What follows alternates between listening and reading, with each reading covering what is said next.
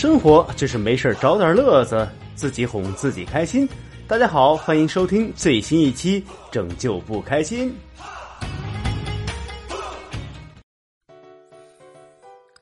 最近，短视频平台上一些公共场所扮演所谓的丑角来哗众取宠的行为，刮起了一阵热潮。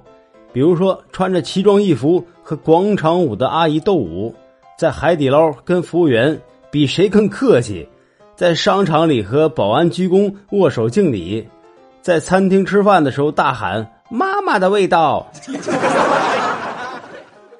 这些善于交际不怯场、自来熟甚至人来疯的人，与周围的人相处呢轻松自如，丝毫不惧怕和陌生人打招呼，甚至在公共场合因为一些行为而引起人的注目，也丝毫不觉得尴尬。于是，人们将此类的行为称之为“社交牛逼症”，而他们呀，也正成为短视频平台上一些人收割流量的新密码。但看似新潮的社交牛逼症。也不过就是早就存在的一个旧的现象，所指的呢也并非是全新的事物。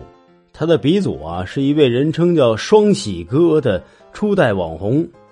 经常在视频里干一些隔着屏幕都能让你感觉很尴尬的事情，经常通过扮演丑角呢来吸引关注。这也就是所谓的“只要自己不尴尬，尴尬的就是别人”。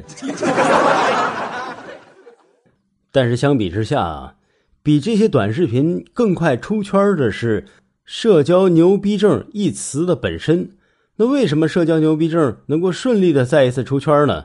表面上啊，是屏幕的另一端的观众因为从屏幕中的角色中体会到了突破自身未能轻易尝试的社交范围的新鲜感，于是呢，对此欲罢不能。社交牛逼症的短视频呢，就是以新鲜、突破性的举动来吸引眼球。那么实际上，人际关系这个普泛化的问题，才是“社交牛逼症”一词的内涵，而“社交牛逼症”短视频呢，也只不过是它的一个表现形式。因为当我们谈到社交牛逼症呢，往往也会联想到，那么在社交恐惧症的人的眼里啊，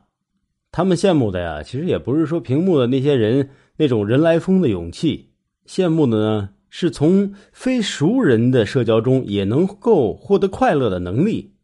所以呢，社恐人士对社牛人士的向往之下，其实是内向者现如何变得外向和不善于交际的人如何提高自己的社交能力的一个老问题。因为人终究还是社会性动物，即便是自己宣称自己有社交恐惧症的人呢，他也是希望有一个良好的社交状态和人际关系。